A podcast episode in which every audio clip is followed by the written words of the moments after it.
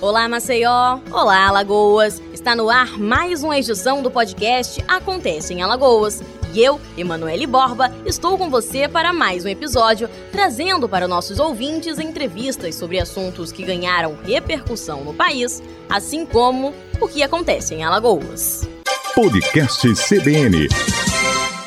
Sexta-feira, 20 de novembro. Hoje, relembramos a morte de Zumbi dos Palmares, último líder do Quilombo dos Palmares assassinado em 1695. Há décadas, o mês de novembro tem se tornado referência para momentos que afirmam a negritude. Como estamos vivendo ainda reflexos de dias referentes ao período eleitoral, nada mais justo do que fazer um momento especial para a reflexão da inserção de negros e pardos no nosso atual cenário político brasileiro. Por isso, convidamos a professora Luciana Santana, que é cientista política e professora da Universidade Federal de Alagoas, para discutirmos os motivos que fazem os negros ainda não estarem efetivamente inseridos nas câmaras municipais, por exemplo. Seja bem-vinda, professora. Espero que tenhamos um ótimo papo e vamos aproveitar o dia e o momento para falar sobre vidas negras e pardas. A nível de eleição até o momento, é possível fazer uma análise de como foi o desempenho de candidatos pretos e pardos nas eleições municipais? O resultado das urnas é, né, apuradas até então, né, a gente, com exceto aí do caso do, do município de Macapá, que ainda né, que não houve eleições, a gente tem uma porcentagem de 32% né, de prefeitos eleitos no primeiro turno né, em todo o país. Né? Ou seja, aqueles que se declararam né, pretos ou pardos aí ao se cadastrar no TSE. Né. É, a gente percebe um, um, um, leve aumento, né, eu diria que ainda pequeno e insuficiente diante né, das características da sociedade brasileira, né, onde a gente tem ainda, né, onde a gente tem uma porcentagem aí né, majoritária de pessoas, né, segundo os dados do IBGE, 56% pretos e pardos, né, e uma falta de equidade, né, de representação política quando a gente vai olhar quem efetivamente está à frente dos cargos é, eletivos no, no país. No caso das câmaras municipais, o total chega a ser um pouco melhor. A gente tem aí é, aproximadamente 44% de vereadores no país que se declaram é, pretos ou pardos, né? Que, que aí a gente tem aí um, um eu diria que é, que é mais né, próximo aí de, de, dessa uh, equidade, né? Porém, como eu mencionei anteriormente, ainda é insuficiente diante das características do país. É, então, falando sobre esse percentual de, de representatividade, que é uma palavra que é muito importante quando a gente fala desse contexto, afinal, como já comentamos, temos, de acordo com os dados do IBGE, uma porcentagem muito grande de negros no país, ela atinge 56,2% dos brasileiros. Eu gostaria de saber qual a importância da representatividade política desse grupo ao marcar presença nas câmaras, ao tentar ingressar nesse campo? Bom, em um sistema, né, um regime democrático, né, ideal e aí pensando aquilo que a gente espera, né, com que que é, que se execute de fato, né, ele teria como característica fundamental a responsividade, ou seja, o comprometimento do governo às preferências dos cidadãos, né? Só que para que né, haja esse comprometimento, é necessário que a gente olhe também para os cargos de representação política, ou seja, né, aqueles onde você, que vão efetivamente tomar decisões sobre as principais políticas públicas no Brasil, pessoas né, que conheçam a realidade, né, ou seja, por serem as principais usuários de políticas públicas no Brasil, que conheçam as realidades e possam sim formular suas preferências, né, é, e, e, junto aí ao governo, né, tentar de alguma maneira é, encontrar políticas públicas que atendam né, as, as diferentes características da sociedade brasileira. Então, quando a gente fala em ter maior representatividade política de negros, assim como de mulheres, né, o que, que a gente busca? Né, é que essas pessoas, né, essas possam ser representadas de fato, né, por pessoas, né, que têm as mesmas características e, que, e opiniões, né, que possam interferir nesse processo político. Então, o que se busca é isso. Quando a gente fala precisamos ter mulheres na política, precisamos ter mais negros incluídos, é para que essas pessoas possam efetivamente participar do processo de decisão política. A senhora falou sobre um ponto muito interessante, que é não somente a presença de negros, mas a presença de mulheres em cargos políticos, em outros lugares da sociedade. Os índices mostram um leve aumento, mas ainda leve, porque, como já comentamos, no geral, os números são favoráveis a uma grande ocupação de mulheres e negros, porém não é o que acontece. Então, unindo ainda assim esses dois grupos que já entramos no mérito, eu queria entender, de acordo com a sua análise, a que se pode atribuir o fato de que não somente negros, mas como as mulheres ou mulheres negras não consigam estar nesses lugares. E uma outra dúvida que já se encaixa é se esse é um quadro que pode ser desconstruído, que pode ser revertido, como estamos observando que vem acontecendo ainda que a passos lentos. É, a formação né, do Estado brasileiro, né, e aí a gente precisa voltar assim no tempo para a gente poder entender até esses resultados hoje, porque que a gente ainda ainda está um pouco atrás, né, em termos de equidade, né, na política e de representação, né, desses grupos aí que apesar de serem majoritários na população, são, né, ainda ocupam um espaço muito reduzido no âmbito da política. Né? Então, uh, quem são as pessoas que tomam decisões? Né? Desde que o Brasil se tornou um Estado independente, desde que se tornou uma república, né? São elites políticas, né, que têm como característica predominante, né, serem brancas, terem uma classe social, né, é, mais é, privilegiada e também um nível educacional também mais privilegiado em detrimento dos demais. E isso se reproduz ao longo do tempo, né? É, como a gente não tem nenhum tipo de mudança drástica em termos de, uh, né, de alteração né, de condições sociais no Brasil, né, isso não houve nenhum rompimento e uma alteração brusca de uma vez. Né? Então, por isso que a gente, em passos lentos, tem ampliado aí esse tipo de participação. Né? Então, hoje ainda, as populações negras né, são ainda as que uh, se encontram ainda à margem da sociedade, no sentido que são pessoas, né, né, essas pessoas ainda não são incluídas integralmente no sistema. Quando a gente olha quem são as pessoas mais ricas, provavelmente a gente vai ver lá, majoritariamente, né, são uh, né, pessoas brancas. E quando a gente olha para o mundo da política, só se reproduz o que a gente vê, essa desigualdade social no Brasil, no Brasil tanto em termos de raça quanto em termos de gênero. Tá? Eu sempre gosto de lembrar das mulheres, né, porque quando a gente pensa, tá, é, tem aí 29% de prefeitos eleitos, mas vamos ver quantos são mulheres desses aí. Aí a gente vai ver também que a situação é muito complicada. Né? A gente ainda tem uma sociedade muito machista, muito patriarcal, né? em que, é, além de ser, é, né, o fato de ser negro e ser mulher, né, acaba te deixando né, ainda uh, em, em, desigualdade de competição política. Né? Então, o que, que precisa ser feito para desconstruir? Né?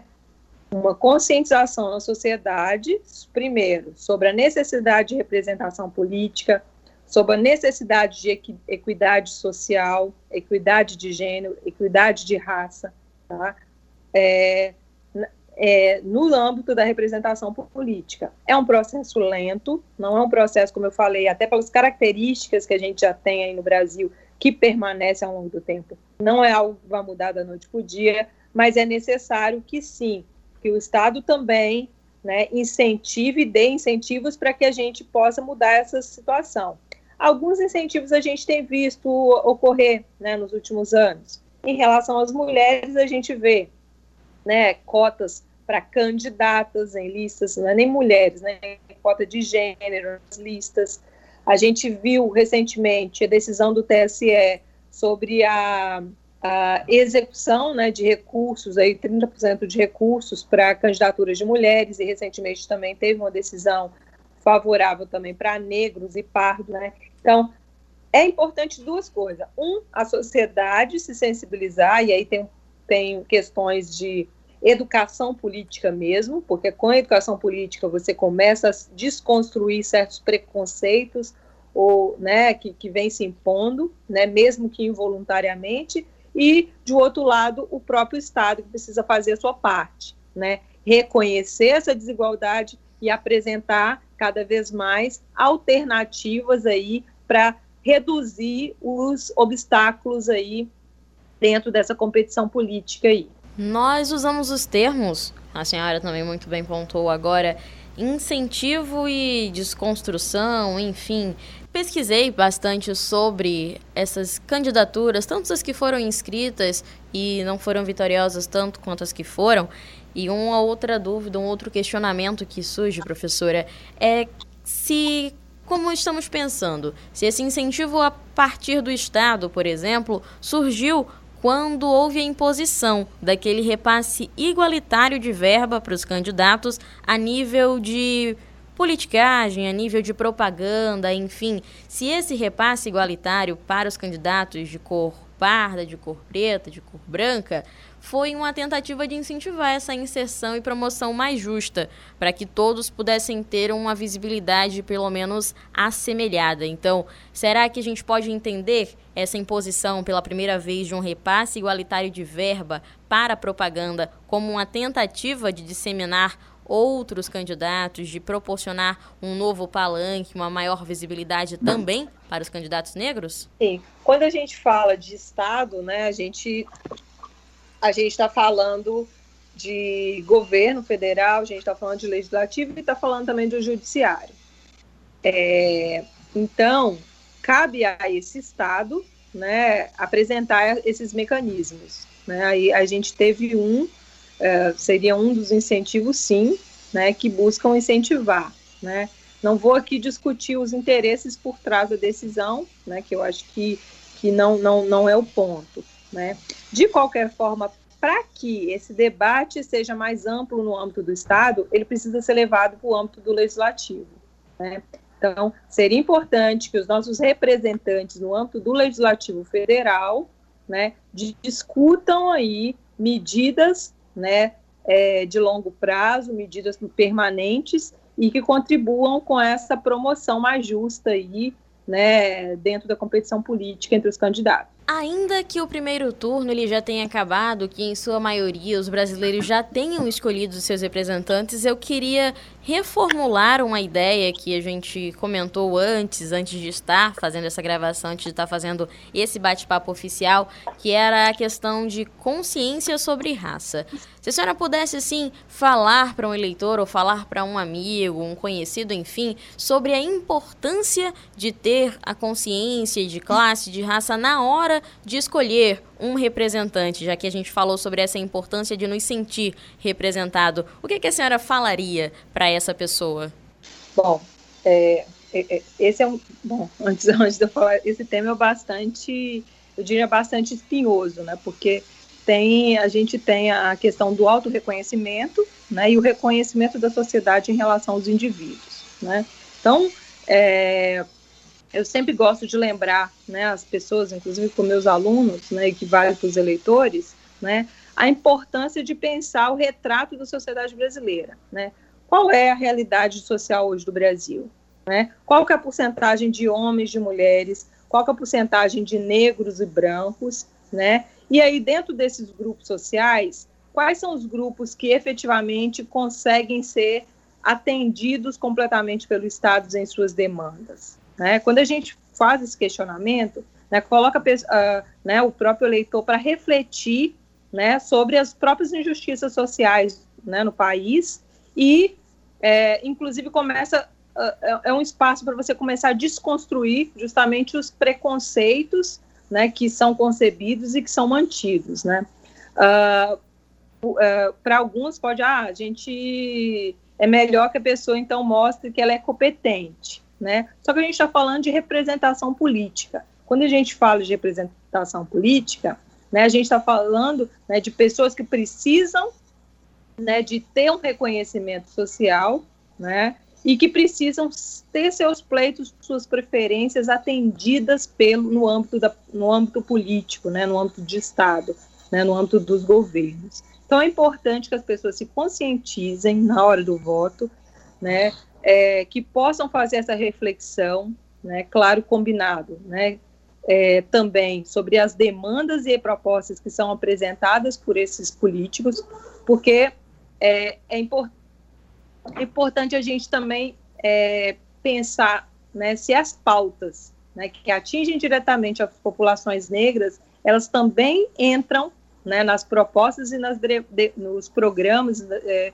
desses políticos. Né, isso faz toda a diferença. Então, esse reconhecimento da sociedade com relação à desigualdade social no país, o reconhecimento da sociedade né, sobre essas injustiças sociais é, e o auto-reconhecimento dos indivíduos né, dentro da sua classe social, dentro da sua, né, do seu perfil ali social, é importante também para que a gente possa uh, alterar né, essa, esse, esse contexto atual que a gente ainda tem, né, de subrepresentação aí né, dos negros e pardos né, no, na política em outras esferas né, do Estado, né, a subrepresentação de mulheres, e especialmente mulheres negras, né, tanto na competição política quanto também né, no, uh, né, no, dentro do Estado, ou seja, é, conseguindo ter chances de serem eleitas e eleitos aí para estar efetivamente participando dessas decisões políticas. É, então, na verdade, agora eu só tenho a agradecer pela sua participação, pela sua aula de consciência e falar que escolhemos aqui, a gente dedicou o programa de hoje para refletir sobre a inserção do negro na sociedade brasileira, dos pardos na sociedade brasileira e dado o momento político, dada essa festa da democracia que vem sendo feita na última semana e nessa próxima, escolhemos atribuir os dois temas nessa ligação entre a maior representatividade dos brasileiros. Professora Luciana Santana, eu só tenho a te agradecer em nome meu mesmo, em nome da nossa equipe. Muito obrigada pela sua atenção e deixo aqui, além de um convite para o retorno, mais uma vez, o nosso muito obrigado e um forte abraço. Agradeço mais uma vez o convite, estou sempre à disposição. Um abraço. Podcast CBN.